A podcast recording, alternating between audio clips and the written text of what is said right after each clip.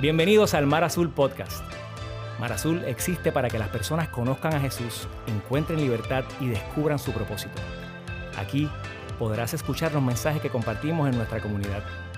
Te invitamos a que abras tu corazón y te mantengas a la expectativa de lo que Dios quiere decirte.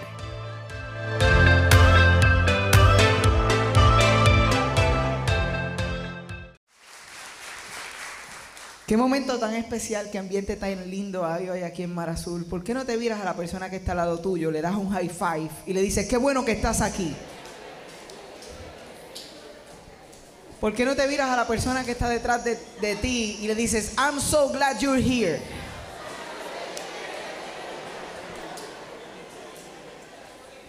Aquellos que nos visitan por primera vez, bienvenidos. Esperamos que se sientan como en su casa.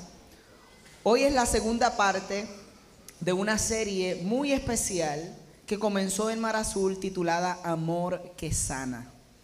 Específicamente hoy queríamos hablar sobre amor que sana nuestras enfermedades.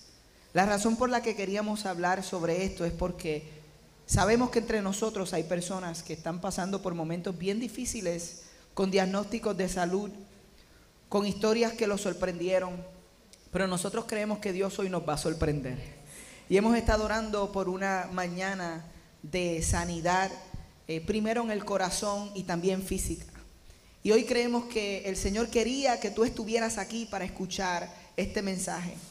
Como les dije, nosotros partimos en esta serie basado en las palabras de Jesús, cuando en Juan Él dice lo siguiente, en esto conocerán que son mis discípulos, si se aman los unos a los otros.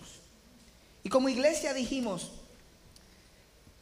que nos gustaría crecer en amor hacia aquellos que nos rodean.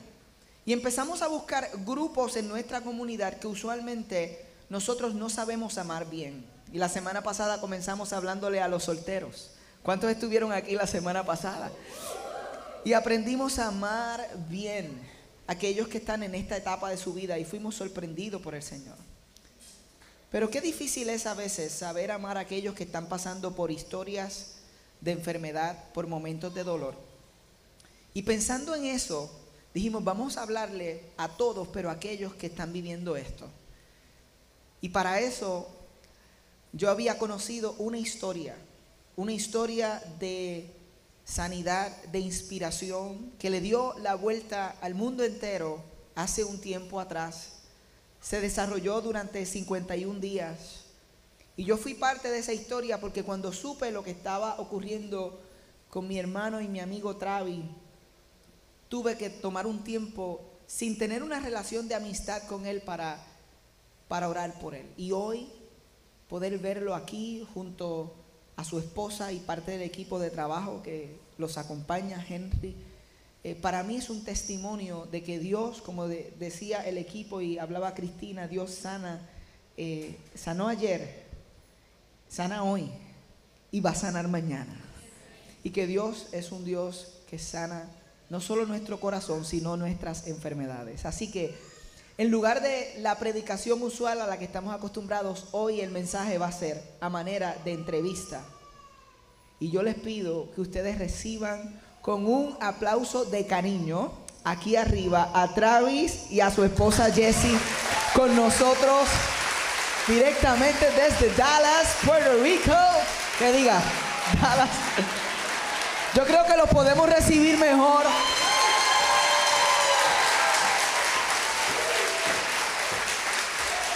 Gracias.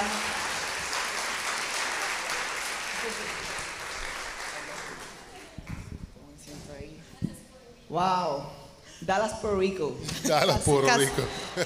Hay algunos puertorriqueños mudándose a Dallas. Un montón. Un montón. Así que Un pensé que montón. era Dallas, Puerto Rico. Vamos a comenzar conociendo un poquito de ustedes. Eh, eh, o sea, ustedes ambos son puertorriqueños, son de aquí o no son de aquí. ¿Cuál es la historia? Saludos familia. Nosotros somos boricuas, 100% boricuas. Yo soy del barrio Ingenio de Tua Baja. Ah, papá. Vamos ahí. Cuidado el que se meta conmigo. Tenga cuidado, tengo vaqueo. Bueno, yo soy de Levitown. Nosotros nos portamos bien en Levitown. Saludos, estamos felices de estar aquí esta mañana.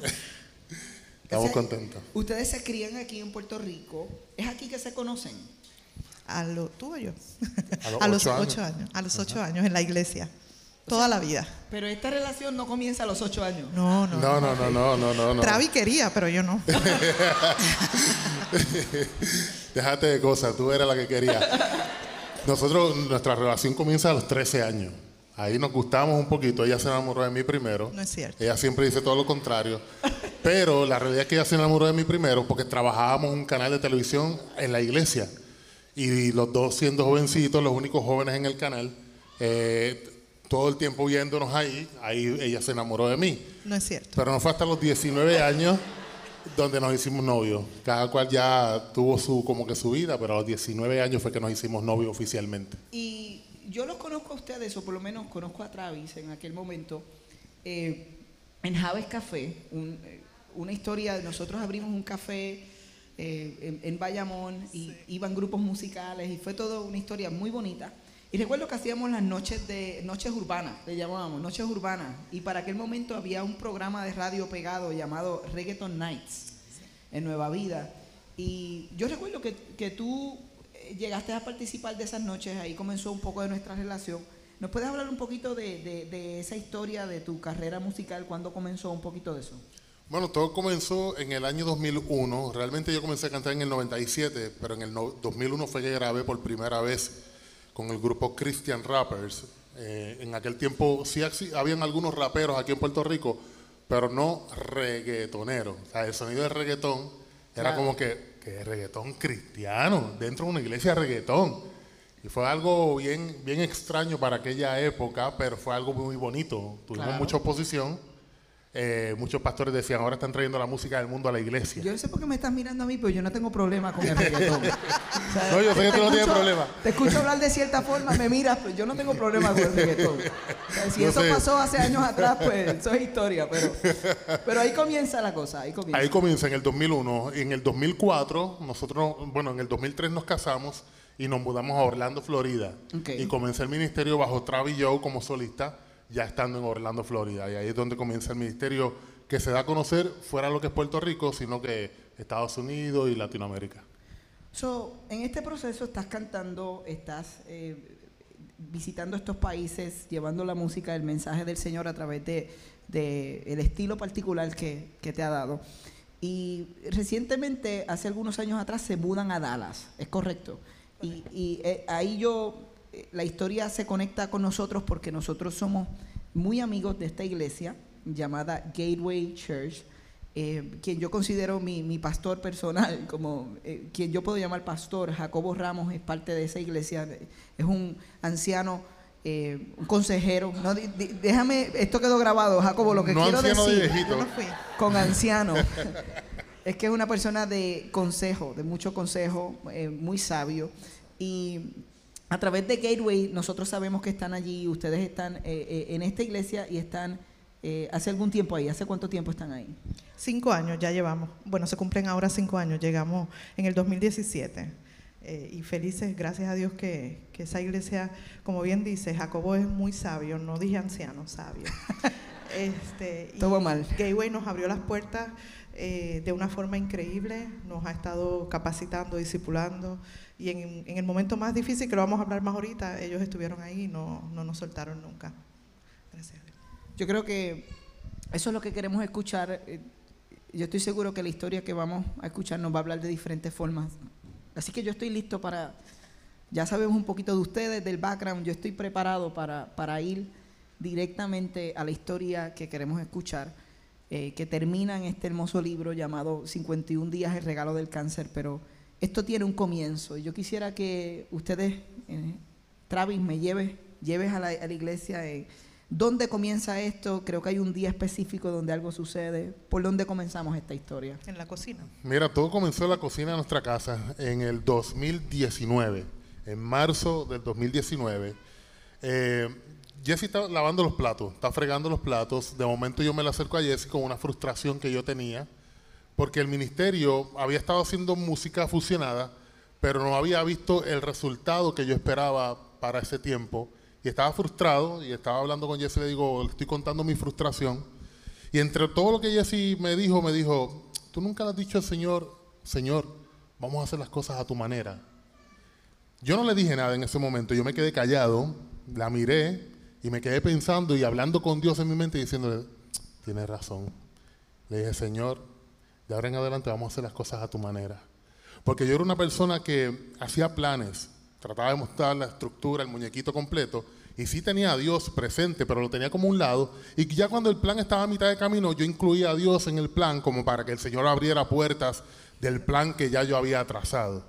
Entonces, en ese momento yo me di cuenta que era mejor poner a Dios desde el primer momento en el plan para que Él vaya acomodando la idea y vaya abriendo puertas desde el primer momento, no incluirlo a mitad de camino.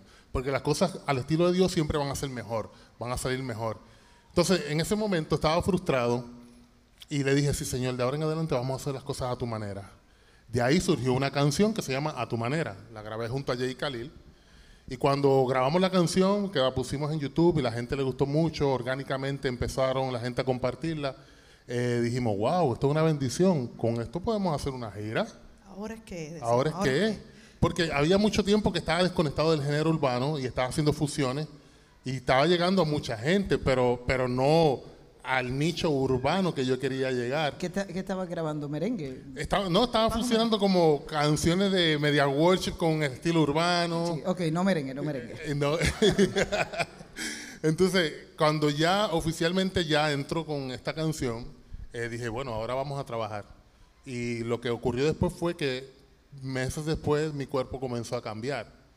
Comencé a tener sangrado en las encías, ojos rojos, moretones en todo mi cuerpo y una amiga doctora, amiga nuestra, eh, se nos acercó y dice, Travi, tienes que ir de urgente a sala de emergencias, porque probablemente lo que tienes son las plaquetas bajas.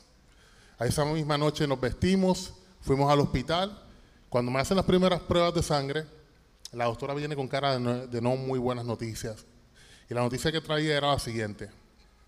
Hemos encontrado que tienes una de dos enfermedades. O tienes VIH o tienes cáncer. Cuando yo escuché esas dos palabras, esas dos enfermedades, a mí me entró mucho, mucho miedo. Porque lo primero que uno piensa es, te vas a morir. Cualquiera de las dos enfermedades es fuerte, es difícil.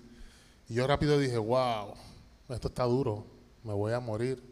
Me quedé mirando la pared que tenía de frente y mi mente estaba siendo bombardeada diciendo, ¿realmente es cierto lo que estoy escuchando? Y sí, era una gran realidad, era cierto lo que yo estaba escuchando. Pero Dios fue tan bueno que Jesse estaba a mi lado en ese momento, Jesse siempre estuvo a mi lado. Y Dios le pone en el corazón a Jesse, busca tu teléfono. Cuando Jesse busca su teléfono, había algo grabado ahí que todavía no se había cumplido. Bueno, cuando nos dan la noticia, igual que Travi y yo, miedo, ¿verdad? Eh, y culpa, más adelante te cuento la culpa. Eh, y yo sentí la voz de Dios que me dijo, bueno, ¿Cuántas esposas a veces decimos lo que no queremos decir y después que lo decimos, pues nos damos cuenta que no debimos decirlo? Y bueno, soy esposa normal, ¿verdad? Entonces yo sentí la voz de Dios que me decía, Jessy, ten cuidado con lo que vas a decir ahora. Y esta conversación que estábamos teniendo el Señor y yo era, ok, pero ¿qué digo? ¿Qué le digo? O sea, ¿qué, no, ¿qué puedo hacer para...? Porque le estoy viendo la cara, yo estoy igual, o sea, ¿qué hago? ¿Qué digo? Y es el Señor, era como diciéndome, ten cuidado, y yo preguntando, ok, voy a tener cuidado, pero ¿qué digo? Y mm, el Señor me recuerda el celular y me dice, busca tu celular. Y el eh, Gateway, nuestra iglesia Gateway, tiene un ministerio increíble eh, de profecía, que es una cosa increíble, no sé si lo has experimentado. Y habíamos tenido un tiempo atrás, eh, este tiempo donde habían estado dando unas profecías y le dieron una travi, nos dieron una cada uno, y me acordé de esa palabra. Y le doy play y le digo, Travi, tú no te vas a morir fue lo que salió por mi boca fue, Travi, tú no te vas a morir, porque Dios habló, Dios no, Dios no miente, Dios no se arrepiente, nosotros nos han enseñado esto y todo lo que dice aquí no se ha cumplido, así que tú no vas a morir, tranquilo que tú no vas a morir, todo va a estar bien. Y eso fue lo que pasó, pero al otro día. En ese momento yo me agarré de esa promesa, yo dije, wow, espérate, yo me acuerdo cuando Dios habló y yo sentí que era Dios hablando, porque todo lo que me estaba diciendo ahí, yo sentía que era Dios. Y yo dije, espérate, espérate, espérate, Él prometió y cuando Él promete no se arrepiente, yo no me voy a morir y me agarré esa promesa esa noche. Pero al otro día, ya cuando me instalan en la habitación por la que iba a pasar los próximos 51 días, llega esta doctora oncóloga a hablar con Jesse, ya con algo más, más de profundidad, con unos estudios más profundos, le dice, eh, yo veo la discusión primero, le veo la cara a Jesse como de, como que de aflicción, pero le estoy preguntando a Jesse, ¿qué te está diciendo? Porque la doctora estaba hablando en inglés y todavía el inglés y yo no nos llevamos bien. Estamos haciendo ahí trabajando para hacer las paces. Pero de momento Jesse no me quería decir y le insistí, le insistí hasta que me dijo, la doctora lo que me está diciendo es que llegaste muy tarde. Tienes más del 95% de tu sangre contaminada con cáncer. La doctora dice que tienes máximo tres semanas de vida. Vas a morir. Y la doctora sigue insistiendo, él va a morir. Porque Jesse le decía, yo le puedo dar aceites esenciales, yo le puedo dar jugos verdes. Yo creo en los jugos verdes, los aceites esenciales. Pero no son yo pensé que lo podía curar en eso, ¿no? Por, cierto, eso está en el libro. Es interesante porque se ve tu perspectiva y yo sé que eh, es bien amplia, pero sí es algo que tú crees en eso y, ok, pero entonces tú le dices a la doctora, yo puedo hacer estos jugos y ella... Si no, literal, me atreví, que ahora lo pienso y digo, ¿qué estaba pensando? pero me atreví a decirle, pero doctora, mira, yo creo que el jugo verde puede sanarle las células, el aceite no sé qué, yo sí se lo pongo en la espalda. Eso ayuda en algo, pero... igual lo usé, ¿verdad? Pero, pero claro, la doctora me dijo, tú puedes hacer todo eso, pero se va a morir. Él se va a morir. O sea, y a mí me decía, máximo tres semanas, pero en cinco días ya yo lo veo muerto. Te decía ella, a ti. La doctora. La realidad es que cuando... tú llegaste, médicamente decían que tenías de, cinco días a tres semanas como mucho. Fue fuerte. Cuando, llegaste al hospital, ok. Y no, y en ese momento, ya cuando Jesse me dice que le sigue insistiendo, ahí yo entro en una crisis de fe. Porque la noche anterior me agarré la promesa y pensé y, lo, lo, tenía en mi corazón, yo no voy a morir. Claro. Pero cuando ahora esta doctora está diciendo, tiene máximo tres semanas de vida, está muriendo, él va a morir, y lo afirma, uno rápido lo que piensa es, la doctora es la que sabe, y está diciendo que me voy a morir, pues me voy a morir. Y ahí en ese momento, en aquella camilla, cuando estaba allí acostado, me tiré para atrás y con mucho miedo comencé a pensar, wow, yo no me quiero morir. Pero a la misma vez dije, empecé a escudriñar mi corazón, a ver que todo estuviera en orden, por si el momento llegaba de que me tenía que morir, yo tenía que tener claro mi corazón ante los ojos de Dios. Y en ese momento dije, espérate, espérate, todos los días nosotros, los hijos de Dios, estamos luchando por ganar la carrera que llega al reino de los cielos. Si el Señor dice que me tengo que ir, pues ok, yo acepto su, perfectamente, su perfecta voluntad. Pero si Él me quiere sanar, de algo yo tengo que aprender de este proceso para hacer de bendición a otros. Y en ese momento comencé a cambiar mi pensamiento y comencé a hablar vida sobre mí. Cuando los doctores decían la leucemia que, él tiene, que él tiene, yo decía la leucemia que ellos dicen que tengo. Yo nunca dije mi leucemia, nunca me adueñé de la enfermedad. Y comencé a decirle a Jessy, saca tu teléfono y comienza a grabar todo lo que está ocurriendo aquí. De hecho, el videoclip que vieron al principio muestra imágenes reales de lo que ocurrió allí en el hospital.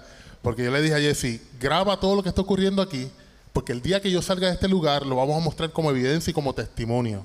Y hoy día estoy vivo aquí para contar la historia. Qué hermoso. Eh, qué, Caché. Es emocionante, es emocionante eh, eh, escuchar que, que tú decidiste no adueñarte de la enfermedad. Me parece que es un concepto bien hermoso el que, el que eso haya pasado, que, que hubo un cambio en tu mente donde y también que reconocieras que es una lucha de, fe, que una, una noche tú estás agarrado de esa promesa y al otro día tú estás diciendo, pero es que escucho estas voces contradictorias. Y esa es nuestra humanidad. Eh, y sé que tienes más de la historia, pero hay algo interesante en ese momento que tú mencionas en el libro, Travis, y es que hubo una conversación como un como un acuerdo a la que Jesse llegó con, los doctores referente a tu ropa desde el principio. ¿Tú nos puedes hablar de ese acuerdo? Sí, por alguna razón yo digo que eso fue Dios. cuando llegamos, la primera noche que estábamos en el hospital, viste que te ponen una bata.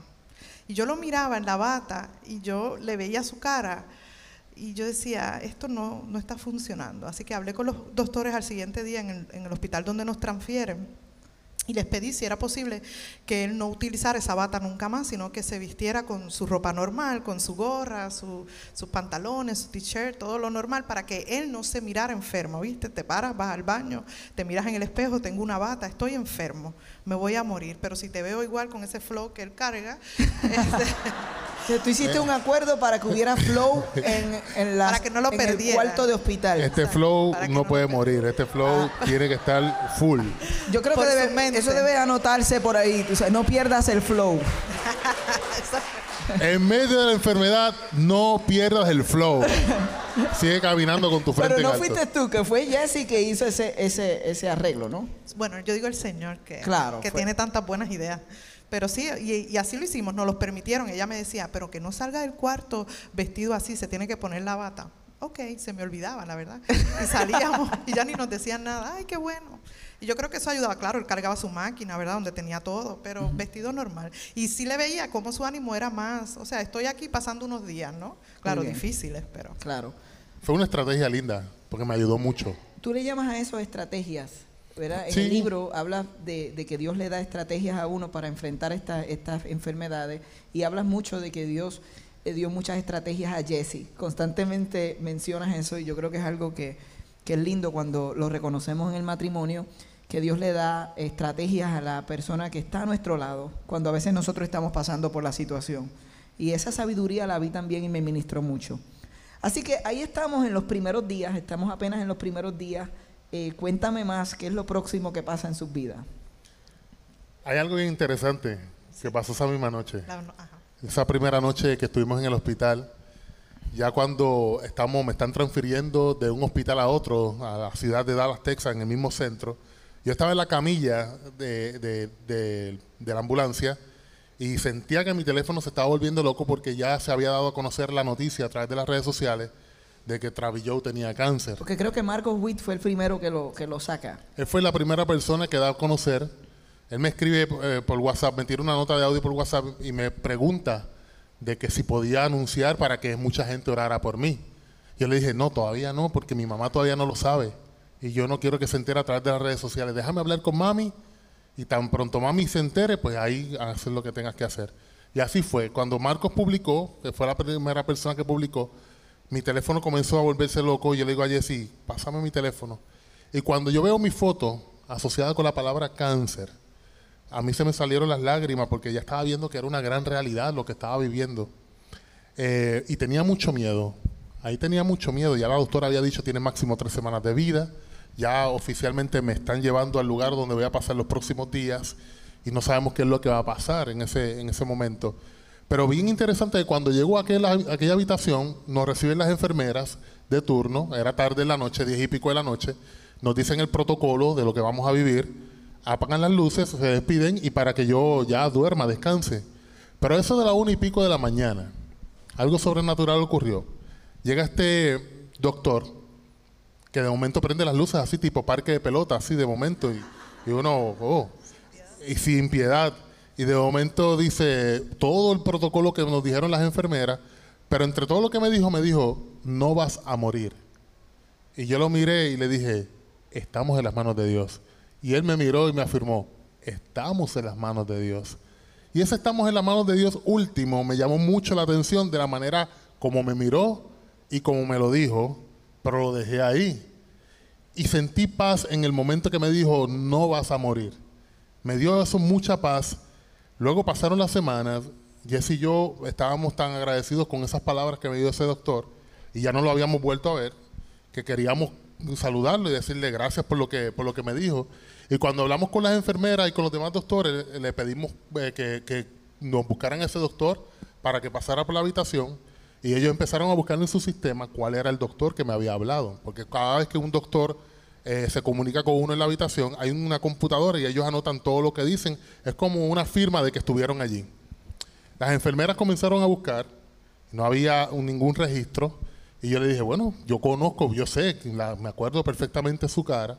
Si me traen fotos, yo puedo identificarlo para, que, para saber quién es. Y las enfermeras trajeron fotos de todo el equipo médico, de todas las enfermeras, enfermeros eh, eh, doctores, doctoras, y cuando me trajeron todas las fotos que yo empiezo a mirar, no pude identificar quién era la persona. Hoy día, Jesse y yo pensamos que fue un ángel del cielo que Dios envió en el momento más difícil de mi vida para traerme paz en medio de la noticia más desastrosa. Tienes cáncer, te vas a morir, tienes máximo tres semanas de vida. Eh, que este doctor aparezca de noche diciendo no vas a morir y afirmarme estamos en las manos de Dios Y nunca fue algo grande. Y nunca más hay rastros Nunca de más, él. nunca más. Nunca más volvimos a saber de él, y él nunca más. explicaba algo que Eso es emocionante. Eso fue lindo. wow. inclusive el doctor no, le explicaba a Travi el tipo de cáncer que tenía, lo que iba a pasar y a los siguientes días algo era interesante y es que la- las enfermeras venían y decían, todavía no tenemos los resultados, estamos esperando X cosas, estamos todavía... Y nosotros, yo recuerdo que te mira y decía, pero si ya nos ya explicaron. sabemos. Aquel doctor nos explicó exactamente todo lo que era, eh, y pero nunca, no, no estuvo en ningún registro. Las enfermeras buscaban y decían que aquí no vino nadie. O sea, no hay nada, no hay evidencia de que hubo tal doctor aquí. O sea, para que ustedes ya nada. sabían de antemano porque él les había dicho unas Todo, cosas todo. y ellas diciendo todavía no hemos recibido los... ¿no? Las enfermeras y los próximos demás doctores decían, cuando lleguen tus resultados, que sabemos con exactitud, y nosotros, pero que, Pero ya, es que ya nos explicaron. ya nos explicó, este doctor, este doctor, tráemelo que para llegó del cielo nos explicó. O sea, yo decía, reúnanse en ustedes mejor porque no se hablan entre ustedes. ¿Tiene- ya yo sabía algo. ¿Tiene nombre el doctor? ¿Le pusieron ustedes nombre o algo así? Le puso un nombre. Le pusimos un nombre eh, para que tuviera un nombre en el, en el, en En el el libro, libro. que se llama James Smith. James Smith. Era gringo, era gringo. Sí. El doctor. Juan del Pueblo. Wow, so esto fue en ese primer momento donde tú necesitabas quizás esa, esa afirmación y cuando, incluso cuando más personas están orando. La oración movió aquel ángel, no tenemos duda. La oración. de ustedes. Era, la oración- era, era el momento donde la gente estaba conociendo la noticia, mucha gente orando porque nos lo dejaban saber, incluyendo muchos de ustedes que están aquí, y, a- y el Señor movió su mano para enviar ese ángel y que me diera esas palabras, porque había mucha gente intercediendo por este negrito que está aquí. Qué hermoso. pues, pues llévanos un poco entonces más adelante en la historia. Esto pasa, ustedes están ahí, ya han pasado las primeras, los primeros días. ¿Qué cosas importantes o qué otras cosas aprendieron en el transcurso que quisieran dejarnos saber este, del Yo- proceso? Yo, digo los detalles de Dios. Por ejemplo, cuando nos dan la noticia, eh, obviamente lo que uno siente es ese miedo, ¿verdad? Pero en mi caso yo sentí culpa. Porque unas semanas antes, ¿cuántos saben que los matrimonios discuten? Pues Travi y yo. Dame un- vamos a hacer esa pregunta otra vez. Vamos a hacerla. ¿Cuántos saben que los matrimonios discuten? Muy bien, Amén. muy bien. A veces hay que hacer las preguntas con fuerza No hay para que las personas puedan No hay responder a ellas. matrimonio perfecto, nunca lo va a haber. Eh, estábamos en una discusión porque como esposa de Travi yo hago muchas, muchas cosas por Travi, muchas. Pero ese día él me pidió, porque la persona que tenía que hacer un, un trabajo de video no llegó y él me dijo, Jessy, ¿tú me puedes grabar este video? Y yo de grosera, la verdad, no, no, no, yo no voy a hacer eso. No quiero hacer eso, a mí no me gusta grabar, ta, ta, ta, ta. Aunque lo sé hacer, no quería hacerlo. Y Travi se Porque enojó. no quería, simplemente porque No, no, no quería, quería. porque No. tenía el tiempo. No estaba amable ese día. E- ese día no estaba amable. Bienvenidos a Amor que Sana. Entonces, Tú Travi- pensabas que solo era para alguien que tiene una situación de enfermedad. Es para todos, es para los es para matrimonios. todo, también. hay matrimonio. Entonces, Travis me dijo esta línea que nunca en su vida me había dicho. Me dijo, ¿sabes qué, Jessy? Tú nunca das la milla extra. Y a mí me dolió. Era, habían dos, dos, tres semanas antes. Y nada, tuvimos la conversación, él me pidió perdón y toda la vuelta, pero cuando me dan la noticia, ¿qué ustedes creen que yo pensé en ese momento? Jesse, tú nunca das la milla extra y aquí está él, va a morir. Pudiste haber grabado aquel video. Y yo cargaba esa culpa en silencio, el Señor y yo, nadie sabía lo que había pasado. Dos o tres días más tarde, una persona me regala un paquete de chicles extra, ¿sabes la marca extra? con una nota que dice, un- una persona completamente extraña, Thank you for always giving the extra mile. Gracias por siempre dar la milla extra. Y claro, empecé a llorar y ver los detalles de Dios en ese proceso. Y así cada día, ¿verdad? Cuando uno, eh, esas cosas que uno ni habla, pero el Señor te la- las está viendo, las está escuchando, aunque tú no las hables. No sé si tiene sentido. Y creo que fue una de las cosas, de las experiencias que yo personalmente pude ver a Dios. Bueno, hay muchas, pero esa es una de las que En los siempre detalles. recuerdo. En los detalles. Desde ese día yo, yo compro esta marca, entonces siempre la tengo. Espérate, ¿eso es anuncio pagado? No, no, no, anuncio por, no pagado? por eso no mencioné la marca, nada más lo estoy mostrando. Nada que ver. Gracias, ese es un grande, eh, vistes a Dios en los detalles. A mí me, me pareció leyendo el libro que es interesantísimo, porque es como si tú estuvieras con ustedes en el cuarto. Y es muy inspiracional, es muy fácil de leer.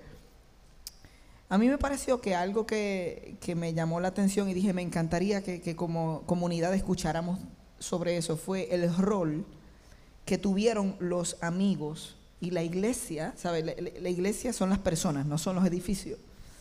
Y nosotros diciendo cómo podemos amar bien a personas que tienen este tipo de situación y escuchando cómo los amigos estuvieron ahí, si nos pudieran hablar un poquito de ese lado de la historia, nos encantaría escuchar. Dios hizo algo tan y tan grande, hizo una logística tan tremenda que en esos 51 días que estuvimos en el hospital, nunca nuestros amigos nos dejaron solos. Dios lo coordinó de tal manera que cada día, en cada diferentes horarios, estaban los amigos presentes, amigos que tenemos en Dallas una gran comunidad, parte de nuestra iglesia. Muchos de los amigos ustedes los conocen, son adoradores, que nunca nos dejaron solos en medio del proceso. Desde el primer momento, desde el día uno que me dijeron, tienes o VIH o cáncer, ya ahí habían amigos en la habitación. Algo que, que creo que está en el libro también es am, cuando nosotros nos dan esta noticia, una de las primeras cosas que pensamos es nos vamos a quedar solos. Eh, porque ¿verdad? nosotros nos enseñan toda la vida, en el día malo el amigo se va, el amigo es un peso en el bolsillo, que si está roto se pierde, ese tipo de cosas. Así que nosotros estamos en Dallas, en una ciudad donde no tenemos familia, eh, nos dan esta noticia, tenemos que quedarnos aquí y de momento llegan todos estos amigos que yo pensé que iban a desaparecer, nos traían comida, nos traían ropa, nos traían todo lo que necesitábamos, ellos eran ese, ese canal. Y viene a mi mente, mirad cuán bueno y cuán delicioso es habitar los hermanos juntos en armonía, porque allí envía Jehová bendición y vida eterna. Entonces, cuando hay armonía, cuando hay unidad en la comunidad, y es la iglesia, no eran nuestras familias de sangre, eran hermanos de la iglesia que llegaban y no, no nos soltaron en ningún momento, en ningún momento. Nos hicieron la carga mucho eh, más liviana. De verdad que me hacían reír. Se formaban noches de adoración dentro de la habitación y era algo bien especial que los enfermeros y los doctores decían, ¿quién rayos está en esa habitación? ¿Por qué viene tanta gente y todo el mundo está feliz ahí, tranquilo? En medio de el quebranto de que, wow, Travi tiene cáncer, estamos viniendo a visitarlo. Todos salían con una sonrisa, salían contentos y, mano, estábamos pasándola bien en medio del sufrimiento que estábamos llevando. Para mí era extraño, pues yo soy una persona muy fría de, de alguna forma. Travi es más, más cálido, yo soy más, hola, ¿cómo estás? Travi te abraza. Este, Jessie, entonces para mí era bien extraño recibir eso, era como, era extraño, era raro. Yo creo que el Señor, una de las cosas que utilizó eh, fue enseñarme que, que- que está bien recibir, que está bien se- dejarte amar, que no es extraño, que de hecho es, es, es la función de la iglesia, es la función de la comunidad, eh, es precisamente amarnos los unos a los otros. En ese momento ya los amigos dejaron de ser amigos, ahora son más que amigos, son familia. Pues tenemos una linda comunidad, eh, como yo sé que ustedes tienen acá, acá en Mar Azul hay una linda comunidad porque ya pude ver eh, el, el- el movimiento.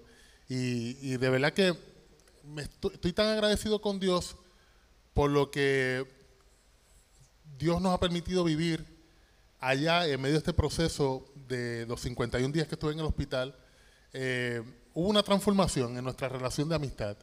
Eh, desde ese punto los amigos ya fueron diferentes. Hoy día nosotros hasta vacacionamos muchos de ellos juntos.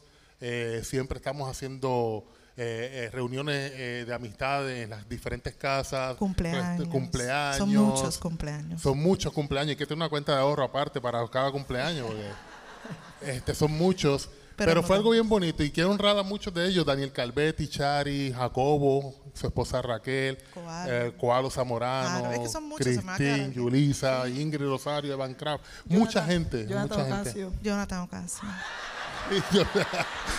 Nos llevó acá pan sobao, nos llevó pan sobao. Nos llevó pan sobao, Jonathan. Hay amigos que van antes, amigos que van después, amigos que en el camino se convierten en amigos. Es cierto. Es cierto. Pero hemos ¿Sabes sido qué? bendecidos. Es curioso porque cuando ustedes lean esa parte del libro eh, de los amigos, hay una historia de Coalo que Dios le está hablando acerca de la escritura cuando dice que impongamos las manos sobre los que están enfermos y que ese día él él dijo, yo tengo que ir y te dijo, otra vez, yo puedo poner mis manos sobre ti. Él tenía que irse a Argentina, pero puso sus manos sobre ti y después tú le enviaste un texto diciendo las plaquetas subieron y, y, y, cómo él de ese momento en adelante eh, es intencional en sus conciertos también con la idea de la imposición de manos. Eso me pareció eh, hermoso. No, fue muy lindo porque yo cuando llegó Coalo, yo conozco a Coalo ya, llevaba conociéndolo varios años y de la manera como él llegó ese, ese día al hospital, que llegó confiado y creyendo en lo que había leído esa mañana, que lo había leído muchas veces, pero ahí fue como que tomó mucho sentido para él y vino llorando, porque cuando comenzó a orar, él empezó a temblar y estaba llorando, porque estaba creyendo lo que estaba saliendo por su boca. Y efectivamente, ese fue para su viaje esa misma noche para Argentina de gira. Confiamos en que las plaquetas iban a subir porque mis plaquetas no estaban subiendo. Ese era el problema que estábamos teniendo en ese momento. Muchas transfusiones de sangre, transfusiones de plaquetas, pero los números no subían. Entonces, al otro día, cuando los números comienzan a subir drásticamente, bien, bien fuertemente, yo le escribo un texto a Coalo diciéndole, hey, la oración tiene poder, la oración funcionó, mis números comenzaron a subir.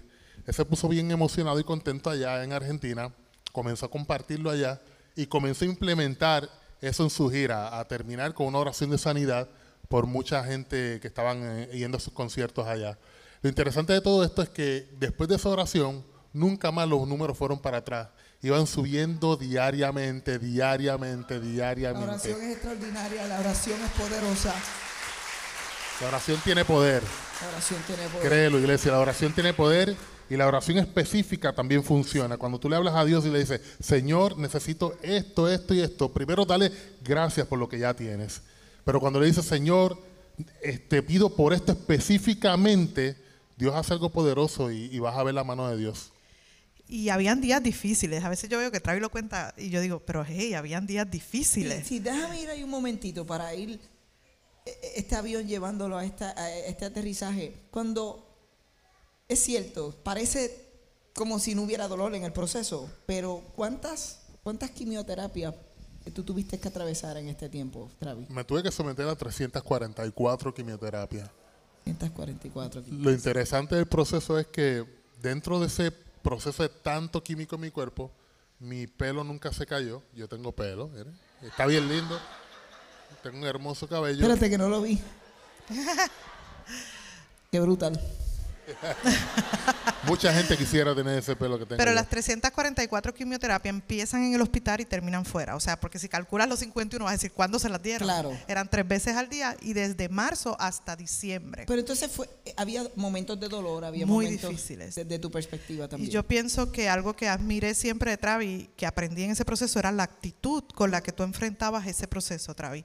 Y algo que yo aprendí um, es que, por ejemplo, había una mañana que fue el primer episodio difícil de vómito, de todo lo que pasa un paciente de cáncer. Travi temblaba con cada quimio, le dolía su cuerpo. Él es un hombre grande, pero era, las quimioterapias se llamaban arsénico, imagínate. Um, le estaban dando veneno prácticamente. Y esta mañana nosotros poníamos todos los días una canción diferente, ¿verdad? De adoración, porque ¿cuántos saben que Dios está en medio de la adoración, ¿verdad? Claro. Así que poníamos una canción en repetición todo el día, la misma canción. So, esta mañana él tiene este episodio súper difícil, tembló, eh, vomitó, o sea, fue muy difícil, sus plaquetas en ese momento estaban en el piso, podía morir si vomitaba otra vez de, lo, de la fuerza que él hizo, y estaba todo el mundo en tensión. Y yo le digo, Travi, ¿qué canción tú quieres poner hoy? Yo pienso en mi mente, Señor, ¿por qué lo hiciste? No sé, no sé qué pensé. y Travis me miró y me dijo, Dios ha sido bueno. Y para mí eso fue un momento que todavía me toca porque es la actitud con la que tú enfrentas las cosas. Estaba el día horrible, era un día terrible. Y aún así él dice, Dios ha sido bueno, que me recuerda la, Biblia, aquellos tres jóvenes que fueron al, horno de fuego, que lo hablábamos el otro día, que Sadra me saqué a Abednego, ¿verdad? Eh, que ellos van al, horno de fuego esperando eh, una de dos cosas, o me libra o no me libra. Y ellos le están hablando, le dice, yo sé que mi Dios me puede librar de todo esto, de esto difícil, la actitud de Traviera. Yo sé que Dios lo puede hacer, pero si no lo hace, él no deja de ser Dios. No voy a dejar de adorarle, no voy a, irme a otro lugar, yo voy a seguir lo, que, lo que Dios quiere que yo haga. Entonces yo creo que la actitud con la que enfrentamos las cosas definitivamente va a determinar el resultado también de lo que tengamos en la mano. Wow, qué hermoso ese, ese recordatorio de nuestra actitud eh, que Dios puede sanarme. Y si no me sana de la forma que yo quiero y cuando yo quiero, Dios sigue siendo bueno. Dios sigue siendo real y sigue siendo fiel. Y esa es la, la, la realidad de yo creo que las conversaciones que, que se tienen acerca de la sanidad, eh, cuando yo los voy a invitar a ustedes, conociendo que hay personas entre nosotros que tienen diagnósticos de cáncer terminal, conociendo que hay personas que, que hemos visto, nuestra perspectiva es que o Dios los sana de este lado o los sana del otro, pero están sanos. En el caso de mi papá, yo digo, el, día que, mi, que, mi, mi papá, Dios llamó a mi papá a su presencia, digo, ese día Dios lo sanó completamente. Eh, pero la atención siempre es, ok, Dios sana a alguno, Dios no sana a otro, porque vamos a ir llegando a la historia, vamos a ir aterrizando ya en, en la idea de cómo termina esta historia. ¿sabes? Yo sé que hay un momento donde las plaquetas, eh, eh, en lugar de bajar, co comienzan a subir. ¿Ok? Y nos puedes llevar a través de esa experiencia, ¿sabes? ¿Cómo, cómo tú estás hoy? ¿Cómo, ¿Cómo sales de allí? ¿Qué te dicen finalmente? ¿Cuál es la historia? Comienza, comienza todo a... Ya pasaron las tres semanas de que supuestamente iba a morir. Ya se ve algo diferente. Pero en medio de esas pasadas tres semanas, en medio del proceso, se estanca todo. Hay tensión porque los números no están como esperábamos. Y decía, wow, se, saldré de aquí porque llega un momento la duda, te, visita la duda, pero tienes que mantenerte firme. En ese momento yo me mantuve firme pensando siempre en fe de que iba a salir de aquí, del hospital. La cosa comienza a mejorar cuando se pide oración específica por las plaquetas, porque ya paren las transfusiones de sangre. Jesse abre la cámara en Instagram y hace un famoso update dejándole saber a la gente para que nos ayudaran a orar específicamente por plaquetas. La gente comienza a orar, los números comienzan a subir cuál hora, los números suben y todo comienza a mejorar. Todo comienza a mejorar. Llega una mañana donde los médicos llegan todos aturdidos. ¡Hey, respira, respira! Y yo estaba saliendo del baño ese, quiero esa verte mañana. respirar, te decían. Los médicos decían, quiero verte respirar, quiero verte respirar. Pero sí, con una fuerza. Pues quiero verte respirar yo. Estoy respirando. Estoy Y respirando. se van y regresa otro médico con el mismo médico. No, no, no, como si él estuviera fingiendo. Quiero verte respirar, quiero verte respirar. Y volví y respiraba. Estoy respirando y se va y regresa. Y yo le decía, son las oraciones. Ellos Pero me ignoraban. Era bien raro, como lo estaban pidiendo, como que. Y yo, pero ¿qué pasó? Normal. Yo estaba normal. Y el médico se sienta con sus papeles y nos dice, bueno, mis papeles, yo sé que tú tienes cáncer. Yo lo puedo ver, yo te estoy viendo, estoy viendo todos mis papeles. Pero la única forma que yo te puedo explicar esto es, tienes cáncer, yo lo veo, pero no estás enfermo. No sé cómo explicarlo. Tú tienes cáncer, pero no estás enfermo. Lo que mis ojos ven no va de acuerdo a lo que está pasando. Entonces yo creo que así fue que Yo Dios... miré a Jesse. Los números, los números de ellos le, le daban un, un asunto bien grave, pero Travis estaba físicamente bien. Le decían Superman las enfermeras. Yo no entendía lo que el doctor estaba diciendo porque yo le decía Jesse, pero ¿cómo que tengo cáncer? Pero, no, estás estoy enfermo. Y yo me quedé pensando en eso y dije, bueno, la, la única manera como yo puedo ver esto es que durante el proceso Dios me está dando fortaleza, Dios me está dando vida. Y los números podrán decir algo, pero mi físico reflejaba otra cosa. Y yo me estaba sintiendo cada vez mejor y estaba respirando perfectamente bien. Para mi entender, estaba respirando perfectamente bien. Pero ellos decían, esta mañana se supone que estos números decían que tú estabas en un paro respiratorio. Por eso es que vinimos corriendo, porque se supone que tú estuvieras ahí muriéndote. Y yo estaba normal. Y de la única manera que yo lo puedo ver es que Dios estaba acompañándome en ese proceso. Wow. Yo creo que le tenías que decir, ve y habla con el otro médico, el médico, el primero. Primero. Para que entienda, para que Con entienda. James. Ve a hablar Smith. con James, doctor James. wow. Ok, so entonces la, eh, pasan, eran 28 días al principio, pero llegas a 51 días y finalmente puede sonar, puede sonar la campana de que Eso fue en diciembre. Porque luego que él sale del hospital, entonces él tiene que entrar en el mismo procedimiento, pero fuera del hospital. Todos los días iba en persona, se hacía la terapia, que de hecho Henry, que está aquí, lo acompañaba, que era chiquitito, 13 añitos, y pasó todo su verano con su tío sentadito ahí. Este, y eso duró, eh, las 344 quimioterapias duraron hasta diciembre, que es cuando él toca la campana, que es el video que ves. Y hoy está completamente Completamente sano. completamente sano. Los doctores decían que iba a pasar el resto de mi vida eh, tomando pastillas, medicamentos, Eh, y también durante el proceso a mí me dio lo que se llama neuropatía, que es cuando tú sientes como una arenilla eh, en la planta de los pies. Y lo sentía en el hospital y me dieron unas pastillas para eso. Pero llegó un momento donde en medio de, de, del tratamiento, lo que ellos decían que me iba a durar toda la vida, pues se detuvo. Se detuvo y fue algo bien bonito y milagroso. Y cuando ya oficialmente eh, la ciencia me declara sano, que ya toco la campana, para los que no saben, cuando un eh, eh, paciente de cáncer toca la campana, es el, final de su proceso de quimioterapia, es el final de, de todo el tratamiento y es una celebración, es algo grande para cuando uno toca, toca la campana. Esa mañana fue algo demasiado especial para nosotros. Íbamos de camino escuchando una canción de los que son de aquella época, de la cantante Yadira Coradín. Oh, papá, He visto su gloria caer de rodillas. He visto su gloria caer de rodillas. Tuve que adorarle, pues no resistía el poder sobre mí. Él me habló. Me dijo te amo que ni Wow. te imaginas. Tanto y tanto que entregué mi vida por ti. Por la cruz. Por amor. Es de mi época. Por amor. Wow. Había que traerle el mensaje porque esa es. Fue muy, fue una mañana bien especial. Íbamos llorando. Íbamos llorando. Yo estaba tratando de disimularlo. Iba manejando, pero yo las lágrimas por el lado, yo me las tapaba así. Hasta que llegó el momento. Tocamos la campana. Fue un momento de celebración, de adoración. Me acompañó mi hermano Daniel Calvetti. Estaba Jesse allí, estaba Henry. Eh, empezamos a cantar Creo en ti. Daniel comenzó a cantar con la guitarra allí. Y los doctores que eran musulmanes y eh, parte de las enfermeras con, de esa religión decían que se sentía algo muy bonito allí, se sentía algo muy especial. Y era que la presencia de Dios estaba allí en aquel lugar, ministrando no solamente a mí, sino a todos los pacientes que estaban en ese proceso, que le estaba dando fe, le estaba dando fuerzas porque estaban viendo la celebración de que yo estaba tocando la campana. Y yo supongo que y pienso que muchos de ellos estaban pensando, wow, algún día yo voy a estar tocando la campana como la está tocando él.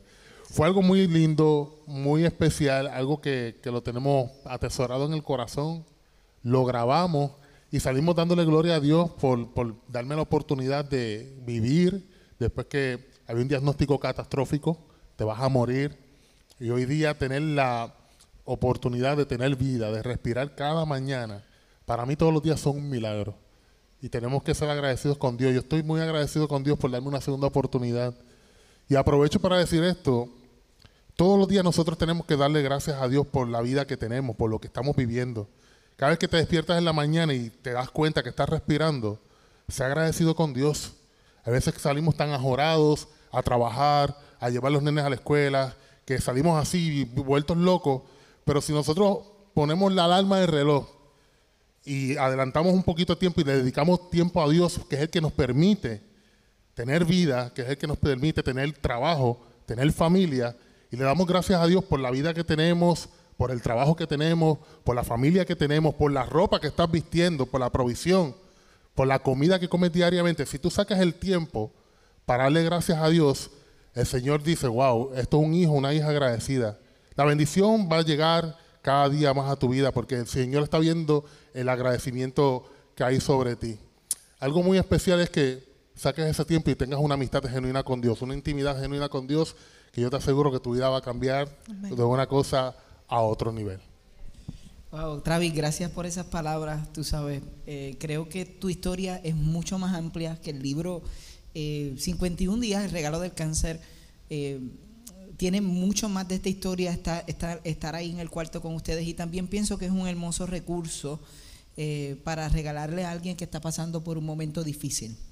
Y si queremos amar bien a las personas que están pasando por enfermedad, yo les diría, yo, yo cuando vi esto y supe que ustedes iban a estar, que, que de verdad tengan la experiencia de, de leer el libro y dejar que Dios siga hablándole sobre este tema, se- sigue, sigue explorando la realidad de que Dios puede sanar tu corazón y también sanar tu físico. Y que lo que Él hizo ayer lo puede hacer estos días. Y al final eh, ahí las personas van a tener la oportunidad de hacer más preguntas, porque yo sé que apenas tocamos el surface de una historia tan milagrosa y hay muchas personas entre nosotros pasando por diferentes situaciones. Y yo sé que van a encontrar mucho más y ustedes van a estar ahí y los van a conocer al final, pero queremos, queremos honrar al Señor y, queremos agradecerles que hayan sacado su tiempo, hayan viajado para, para, compartir este mensaje y estar aquí con nosotros. Y estoy seguro que, que lo que compartieron tocó el corazón de las personas, por ser tan vulnerables, tan, tan hermosos como pareja y oramos. Yo le voy a pedir a Cristina que se acerque por aquí porque nosotros como iglesia queríamos eh, orar por ustedes. Yo sé que ustedes van a estar en la parte afuera, pero ah, adicional a orar, yo quiero orar por personas que están en este lugar que vinieron hoy en medio de una enfermedad y nosotros no podemos escuchar algo como esto y no creer.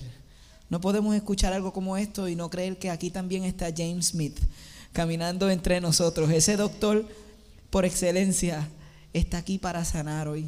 Así que um, si ustedes me permiten, Cristina, ven por acá, eh, pasa por ahí cerca de Jesse. Nosotros queríamos orar, orar por ustedes. Lo voy a pedir a la iglesia si puede que se ponga ahí de pie con nosotros. Y Queremos cerrar esto con esta oración y con, con, vamos a cantar y vamos a abrir esta experiencia para cualquiera que necesite oración. Pero qué lindo lo que el Señor ha hecho y este testimonio. Y Señor, que, que tú continúes eh, poniendo en el, en el corazón de esta hermosa pareja cuáles son los próximos pasos para compartir de tus, de tus maravillas, cuáles son los próximos pasos para compartir de tu sanidad, de la historia de lo que has hecho en su vida, Señor, y que con esa creatividad única que le has dado a ambos, Señor, podamos eh, ver cómo tú los llevas por el mundo entero. Ahora no solamente contando historias a través de canciones, sino también a través de eh, este proceso de dolor. Gracias, Señor, porque creemos que has llamado a Travis y a Jesse para este tiempo ser una voz de que tú todavía sanas, una voz de que hay sanidad y esperanza en ti. Una voz, Señor, de que tú haces milagros todavía y de que tú puedes levantar a alguien que ha recibido un diagnóstico de muerte de cinco días y lo puedes traer a la vida. Gracias Dios por la vida de Travis y de Jesse, en el nombre de Jesús. Amén. Ustedes han disfrutado el, el testimonio, gracias.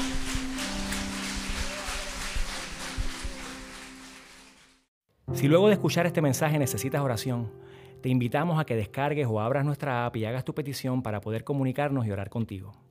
Si te interesa conocer más acerca de nuestra comunidad o quisieras hacerte parte, tu primer paso es Conéctate, nuestra experiencia virtual e interactiva todos los jueves a las 7 y 30 pm. Para participar, solo tienes que ir a nuestra aplicación, entrar al área donde dice Conéctate y acceder al link de Zoom que verás en la pantalla. Si deseas ver estos mensajes, puedes suscribirte a nuestro canal Marazul TV en YouTube y seguirnos en todas nuestras plataformas para que te mantengas conectado a lo que Dios está haciendo en nuestra comunidad. Gracias por acompañarnos y recuerda que nosotros somos la iglesia y existimos para el mundo.